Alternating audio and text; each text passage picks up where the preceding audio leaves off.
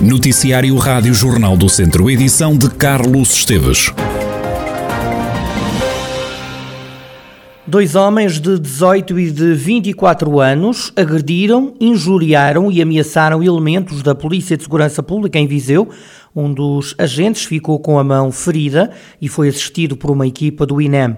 Os suspeitos seguiam numa viatura que foi abordada pelos agentes no âmbito da prevenção rodoviária. De imediato, os ocupantes saíram e partiram para a agressão. O caso aconteceu esta madrugada pelas 4h45 da manhã, na Avenida Madre Rita Amada de Jesus. Os dois jovens acabaram detidos, sendo que o condutor não tinha carta de condução. Os suspeitos já são conhecidos das autoridades. O antigo presidente da Câmara de Oliveira de Frades, Luís Vasconcelos, assim como um antigo vereador da autarquia, estão acusados da prática de vários crimes. O Ministério Público de Coimbra deduziu acusação contra o ex-presidente e ex-vereador, bem como contra outros 11 arguídos, entre os quais quatro empresas. Luís Vasconcelos está acusado de 20 crimes de prevaricação, 9 crimes de participação económica em negócio e 12 crimes de falsificação agravada. Os factos decorreram durante os mandatos exercidos entre 2013 e 2017 2017, Luís Vasconcelos terá adjudicado empreitadas de forma a favorecer empresas específicas que adquiriam bens e subcontratavam serviços a uma empresa gerida pelo próprio Presidente da Câmara. Luís Vasconcelos tinha 50% do capital dessa empresa. Segundo a acusação, a generalidade dos factos imputados relaciona-se diretamente com procedimentos de contratação pública violando a lei. Refere ao Ministério Público que o antigo titular do cargo político contou com a colaboração do ADATA vereador e seu homem de confiança na estrutura autárquica, bem como dos representantes e funcionários das adjudicatórias. Na acusação, o procurador pede a perda de vantagens, abrangendo os arguídos e terceiros, ou seja, as sociedades beneficiárias dos contratos públicos. A Câmara de Oliveira de Frades foi alvo de buscas em 2017, o último mandato de Luís Vasconcelos, que estava à frente da autarquia desde 2005. A investigação esteve a cargo da Polícia Judiciária de Aveiro. A comida servida nas escolas do Conselho de Viseu e que era alvo de críticas por parte dos pais e das escolas foi retirada. O anúncio foi feito pelo vereador da Educação na Câmara Municipal, Pedro Ribeiro, na reunião do Executivo Municipal. Relativamente às emendas e à alimentação nas nossas cantinas, os processos estão a ser todos polidos. Ou seja, se havia um tipo de emenda que era uma emenda que os encarregados de educação já tinham identificado e as escolas também, que devia, não devia continuar a ser servida, foi retirada.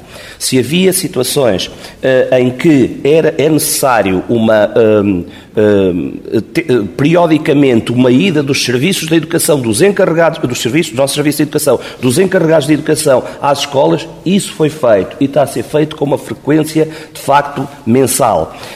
Um, em todas as visitas que tenho feito às escolas, e é todas as semanas, tem-me dito exatamente que não tem havido problemas também com a parte do, uh, do, do, facto da comida estar quente quando é servida, quando é feita num local e é servida do, noutro. Pedro Ribeiro, vereador da Educação na Câmara de Viseu.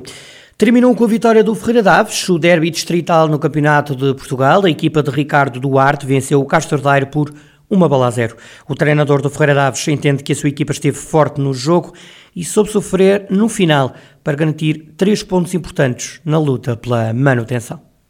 São três pontos que nos mantêm no nosso objetivo. Teria que ser assim. A explicação dos três pontos é entrarmos no jogo muito determinados, sabendo que o Castro é excelente equipa que todos nós reconhecemos o valor, mas eh, dentro do campo mostramos que somos uma equipa forte, uma equipa coesa. Foi um jogo muito emotivo, um jogo difícil. O Castro tem um poderio muito forte e nós conseguimos contrariar. Estamos bem, estamos concentrados.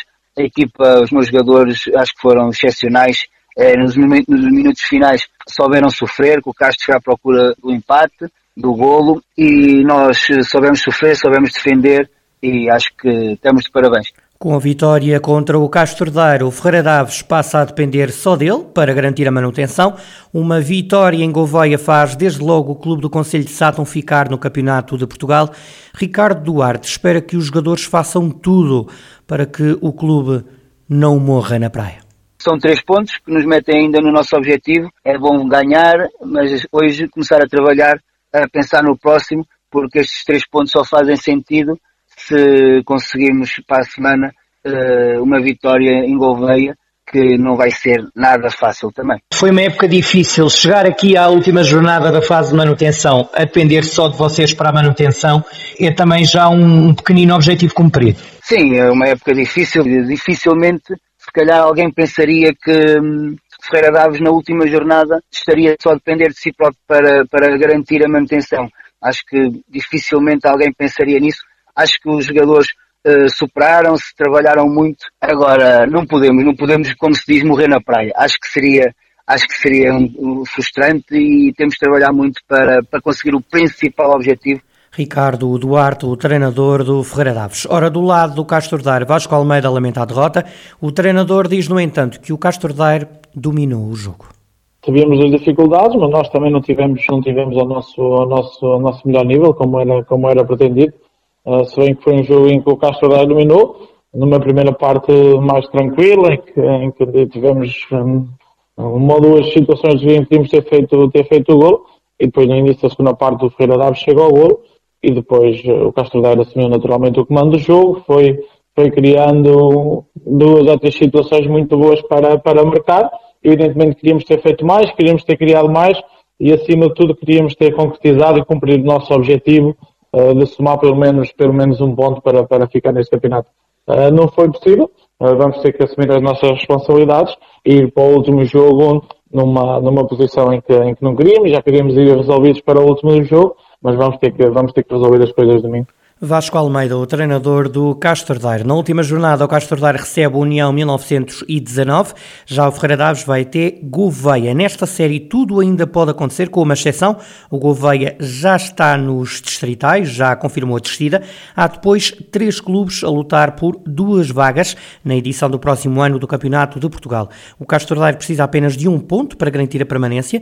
O Ferreira Daves tem de ganhar. Se o Ferreira Daves vencer e o Castro Daire perder, desce o Castro Daire e fica o Ferreira Daves e União 1919. Se ambos os clubes do distrito ganharem, mantêm-se as duas equipas no Campeonato de Portugal. No caso do Ferreira Daves, só a vitória garante desde logo a manutenção. Se houver empate entre o Gouveia e o Ferreira Daves, então a equipa do Conselho de Sátão tem que esperar que o Castro Daire goleie o União por quatro ou mais golos para ficar com vantagem no critério de desempate frente à União 1919 e no caso de o Castro Daire golear o União, então ficariam eh, asseguradas as manutenções de Castro Daire e também de Ferreira Daves. O treinador do Tondela está convicto de que o clube vai conseguir manter-se na Primeira Liga na conferência após o empate a um gol em Passos de Ferreira. Nuno Campos garante que a atitude da equipa vai permitir concretizar o objetivo da permanência. O que eu quero levar daqui é o que eu tenho ali dentro do balneário como exemplo, que é uma equipa que está comprometida com o objetivo, uma equipa que apesar de estar a jogar com 10 nos últimos minutos, quis ir para a frente à procura do golo, pondo até em causa se calhar um ponto que nos permite neste momento subir até um lugar na classificação. Sinto que com esta atitude, com este querer, com esta vontade, com esta determinação, sendo uma verdadeira equipa, estamos mais próximos do objetivo, que é um objetivo difícil, que sabíamos de antemão que ia ser até a última jornada, mas que é um objetivo que nós vamos correr atrás dele para o conseguir e acredito piamente que o vamos conseguir. O Tondela até esteve a ganhar em Passos de Ferreira, até ao último minuto da compensação a vantagem era de 1-0. Nessa altura o Tondela consentiu o gol do empate. Na análise ao encontro, Nuno Campos defendeu que o resultado foi injusto. O sentimento é de injustiça no resultado, um bocadinho à semelhança do que aconteceu no último jogo. Criámos uh, mais do que ocasiões para fazer o 2-0 e terminar quase com a partida, mas é normal o Passos também tentar uh, encostar-nos um pouco mais atrás. Uh, por vezes a nossa vontade de ganhar os jogos não nos dá, dá o discernimento necessário para fazer tudo de forma perfeita. Agora, o que fizemos durante praticamente todo o jogo seria mais do que suficiente para sair daqui com os três pontos. Num aspecto, ambos os treinadores estiveram de acordo, o empate não foi o resultado mais justo. Na análise ao jogo, o treinador do Passos de Ferreira, César Peixoto, defendeu que o Passos merecia ter vencido. Entramos muito bem no jogo, sempre a assumir, a reagir muito forte à perda da bola, sempre em cima.